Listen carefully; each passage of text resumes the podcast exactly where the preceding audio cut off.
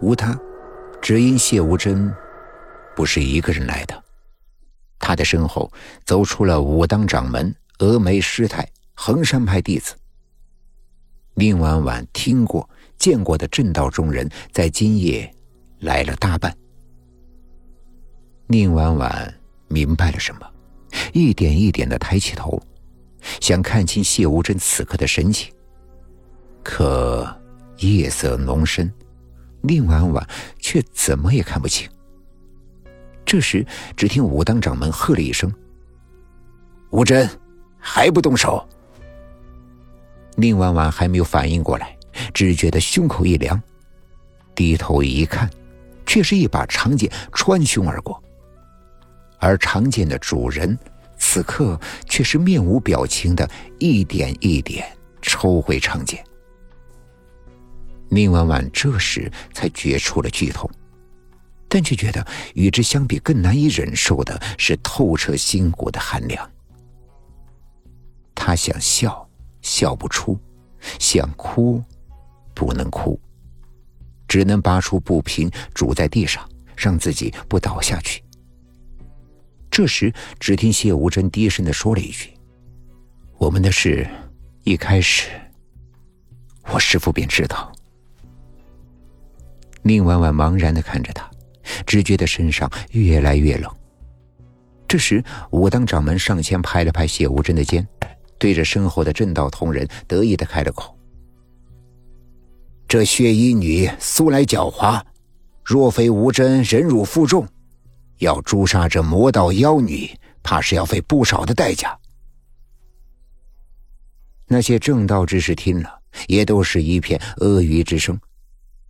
而宁婉婉倒是当真笑了出来，笑得鲜血不住的从唇边溢出，笑的眼泪都流了出来。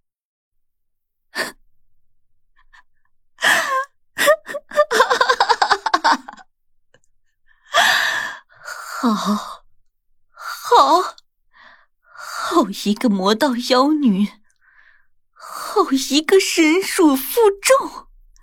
这时候，只听得武当掌门又对谢无真说道：“此女姓诈，你且再去补上一件。”谢无真还未应声，人群中却走出一人，道：“让老身来吧。”宁婉婉看着那人，却是微微的瞪大了眼，那是他给了大厂和干娘的老妇。此刻，这老妇身负长剑，着峨眉衣饰，眉目苍老，却是精神硕立。宁婉婉一下子明了所有，看来他今夜的行踪早就在这帮正道之人的掌握之下了。就算他未曾赴约，谢无真也能够领着他的人来追杀他。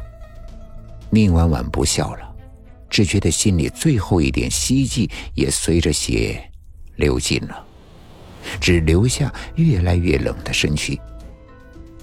就在峨眉老太碰到宁婉婉的那一瞬间，宁婉婉拼尽了气力一跃而起，不平直指谢无真。谢无真的神情依旧是晦暗不明，却是杵在那里一动也不动。